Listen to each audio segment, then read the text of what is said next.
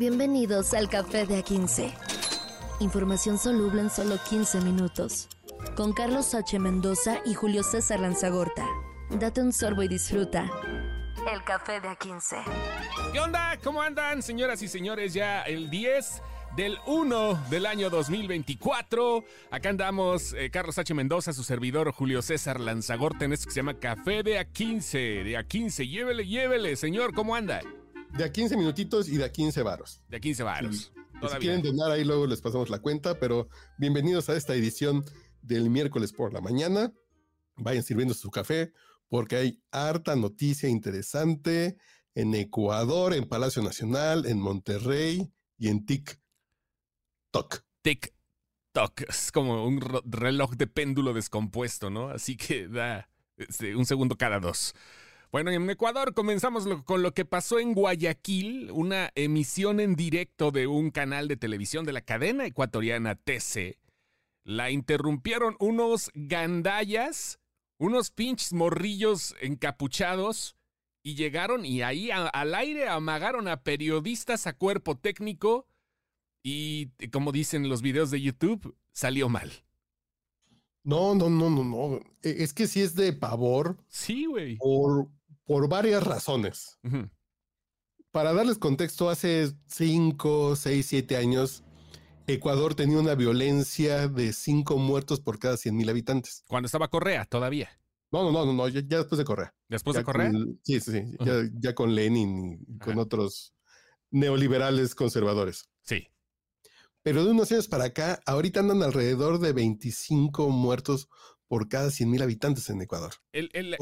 Porque explotó el crimen organizado. Sí. Que básicamente lo exportamos nosotros. No, y creo que ningún país ha sido de esa forma la explosión del crimen organizado, ni Argentina, que tenía problemas en Córdoba y en Rosario. O sea, ni Argentina ha tenido ese problema a pesar de las crisis y todo. Ecuador creo que fue como que el punto eh, donde eh, el dolor de cabeza se convirtió en jaqueca en Latinoamérica. Y recuerden que les dijimos hace unos meses de este candidato presidencial que iba en segundo lugar, que fue asesinado, y días antes había dicho, el cártel de Sinaloa mexicano llegó para quedarse en Ecuador y en chinga le dieron piso a este candidato presidencial, que afortunadamente ganó la derecha, no ganó la izquierda, pero leyendo que se meten, si buscan Correa en, en ex, en ex Twitter, chequen cuando buscan Correa Ecuador y la gente está así de, estas son las consecuencias por haber vivido bajo este gobierno de de izquierda tanto tiempo y es lo que está detonando. Y lo que vimos hoy de secuestros en universidades, asesinatos en la calle, eh, eh, custodios de la cárcel muertos grabados en video y sobre todo llegar a una estación de televisión a, a someter una transmisión en vivo, habla del nivel de, del nivel de poder que tiene el crimen organizado, que afortunadamente después terminamos viendo las imágenes de que ya los había apañado la justicia, pero dices, nosotros nos descuidamos y yo decía hoy en serio y en broma, no estamos a nada de que en alguna televisora de Jalisco de medio pelo pase esto, ¿eh? A nada, una televisora de medio pelo de Uruapan, alguna cosa así. A mí me preocupa más, a mí me preocupa más lo que pasó en la universidad. Digo, lo mediático fue, valga la redundancia, ¿no? Pero cuando tomaron la Universidad de Guayaquil, o sea, esa sí ya se me hizo una pinche mamada. O sea, digo, es, es, otro pedo ya. O sea, tomar una universidad. Aquí estamos acostumbrados a las huelgas. No es el Mosh, es un hijo de su puta madre el que lo está haciendo, ¿no? Yo diría que sí, que tienes razón que es más preocupante que lleguen a secuestrar estudiantes en una universidad. Cabe señalar que a mí me tocó en mi infancia ver cómo los panchitos en la Ciudad de México secuestraban secundarias. ¿eh? ¿No? Los panchitos secuestraban secundarias aquí en Tacubaya. Llegaban y no dejaban salir a los estudiantes. ¿Y por qué? Pues porque estamos echando desmadre y somos chavos banda que nos gusta el rock and roll. Pero aquí este tema mediático de mostrarse en, televisión, hacerlo es así de qué huevotes, qué confianza, qué, qué, qué confianza de que hay poder, impunidad. Y lo interesante es que lo que hizo el gobierno de Ecuador declaró una guerra interna. Sí, una guerra interna, un toque de queda, que esto fue el resultado del toque de queda que fue antier. Este, y, vaya, o sea, estamos hablando de un estado de excepción el que se está viviendo allá en ese país, el, te iba a decir, este, del, es Sudamérica, pero pues es Ecuador, es el mero centro, padre, ¿no? Sí, sí, pero es un toque de queda, pero el, el gobierno de Ecuador está considerando esta amenaza delictiva como una amenaza militar. Ah, sí, sí. No vamos a aplicar derechos humanos, vamos a... Así es proceso. No, es una guerra. Aquí hay balas. ustedes tienen armas y nos vamos a agarrar a balazos como si fuera Bolivia que nos está invadiendo. Ándale, ándale, justamente así con ese, con ese tenor van. Y me llama la atención, como tú dices, ¿no? O sea, que fue aquí, estabas hablando de una televisión de acá, de, de, segunda de Guadalajara, sin hacer menos. Pero, güey, o sea, esto pasó en Guayaquil, que es una ciudad importante, pero no es, no, pero no es Quito. O sea, no pasó en Quito. Sí, sí, sí, es, una, e, es la segunda ciudad más importante. Sí, claro, la segunda ciudad. Y aquí podría ser Monterrey, pero yo decía Jalisco por el tema del cártel Jalisco. Ajá, justamente. Porque el cártel Sinaloa aquí se lleva muy bien en el gobierno. Ahí, ahí, tienen como sus enjuagues, pero, pero el Jalisco Nueva Generación. Qué sutil. O, o la familia michoacana.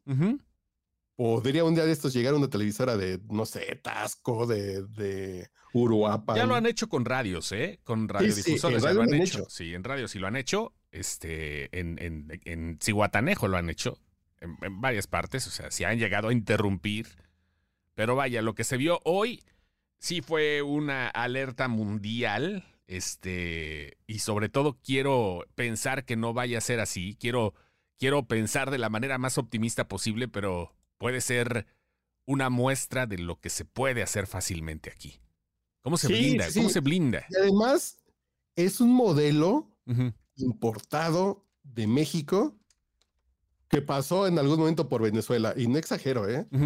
Si ustedes platicaban con venezolanos hace siete años, ocho años antes de que comenzara el gobierno de López Obrador, decía, es que el gobierno está pactando con los delincuentes para tener cierto poder en ciertas zonas y poder intimidar a la gente a la hora de votar y a la hora de manifestarse.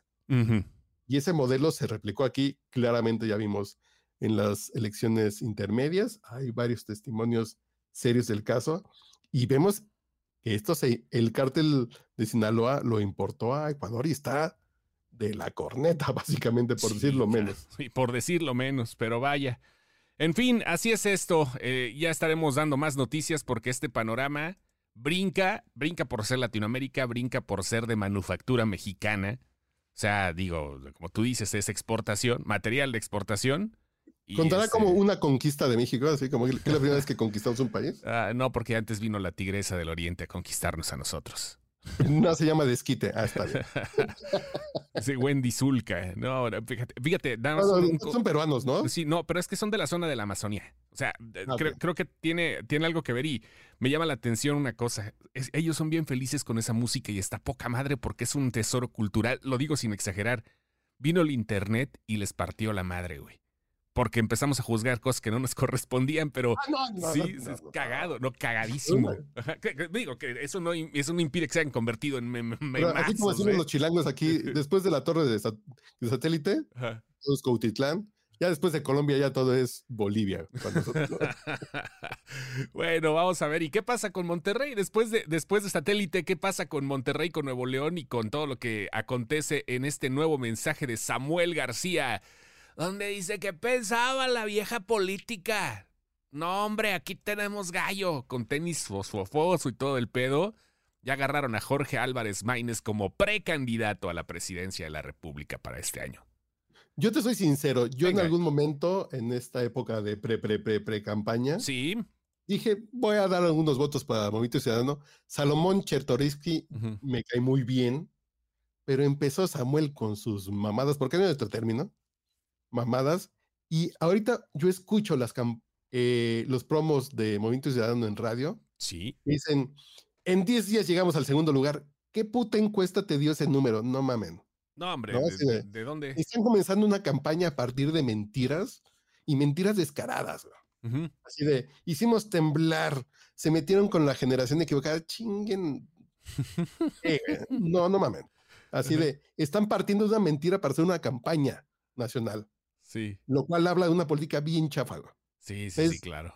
Si Samuel en algún momento, pongamos en el momento más pinche, más pinche, ay, exagerado para eh, Movimiento Naranja, Ajá. que haya tenido 10 puntos, Ajá.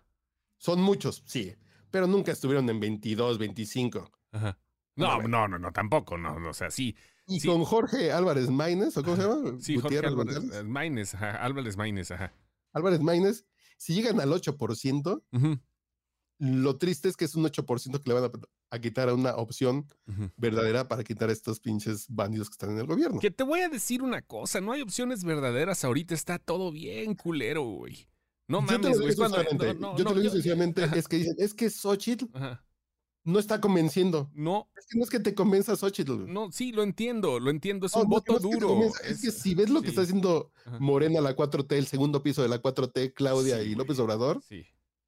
¿qué más convencimiento quieres de votar en contra de esos cabrones? No, no, no, lo entiendo, lo entiendo. Y sí, va a ser una división, no va a ser tan grande como hubiera pasado con Samuel García. Es otro proceso, es otro proyecto, pero estoy en el súper y estoy viendo puras pinches frutas mayugadas, güey. No entiendo nada, güey.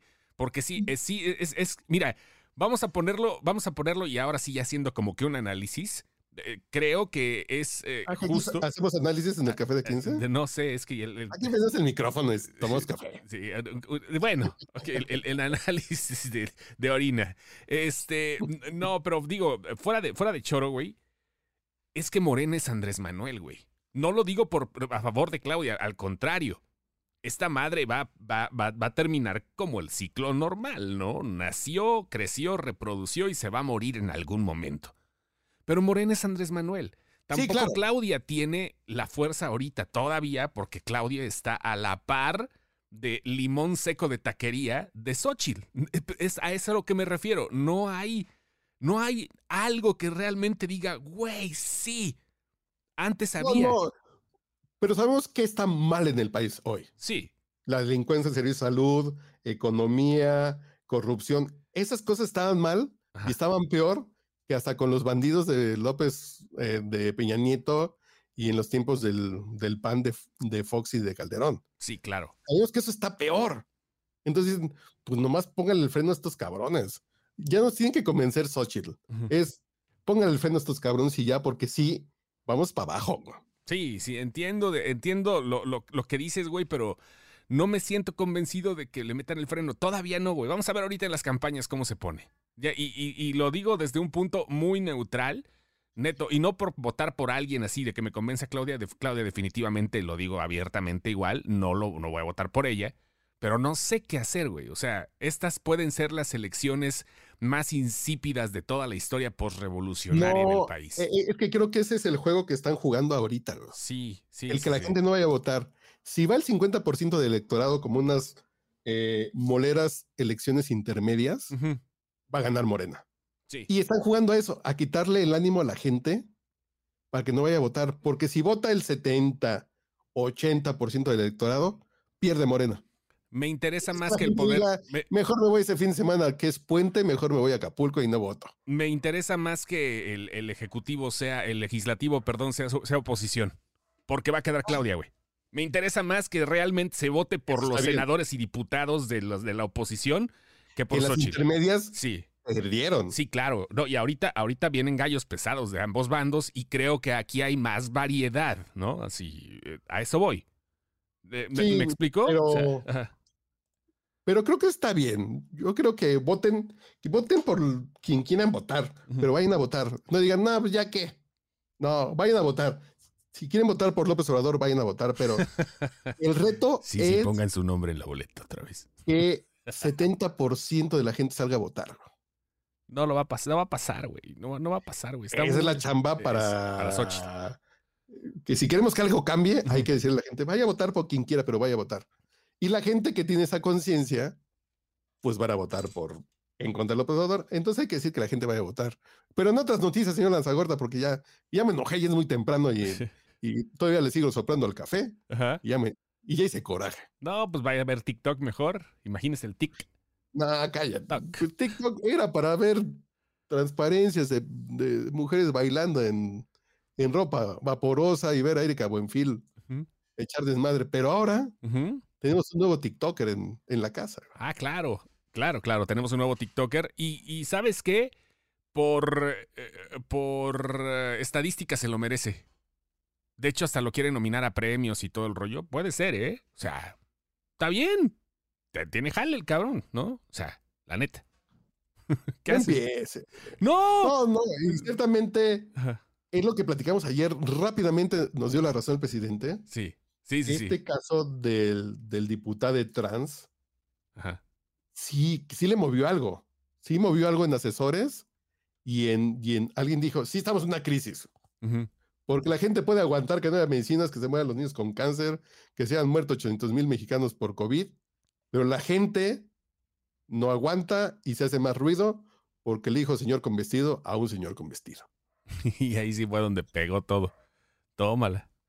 Y, y fíjate. Entonces, ah, ¿qué, sí. qué- eh, qué dijo el presidente? Por ahí tienes el clic. Pues no había, Escucho de corridillo.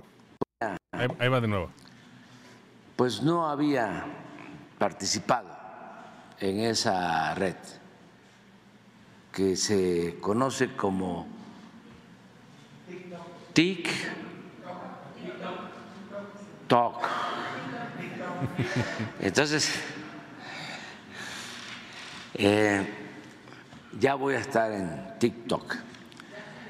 Eh, y quiero mm, iniciar en TikTok ofreciendo una disculpa a una compañera Pero ya, ya quedó lo de la disculpa hasta, hasta la disculpa a la compañera. Pues ahí está, señor, ofreciendo disculpas y en TIC, dos horas después, TOC.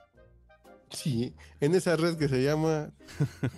Hija de su- Eh, pues no TikTok.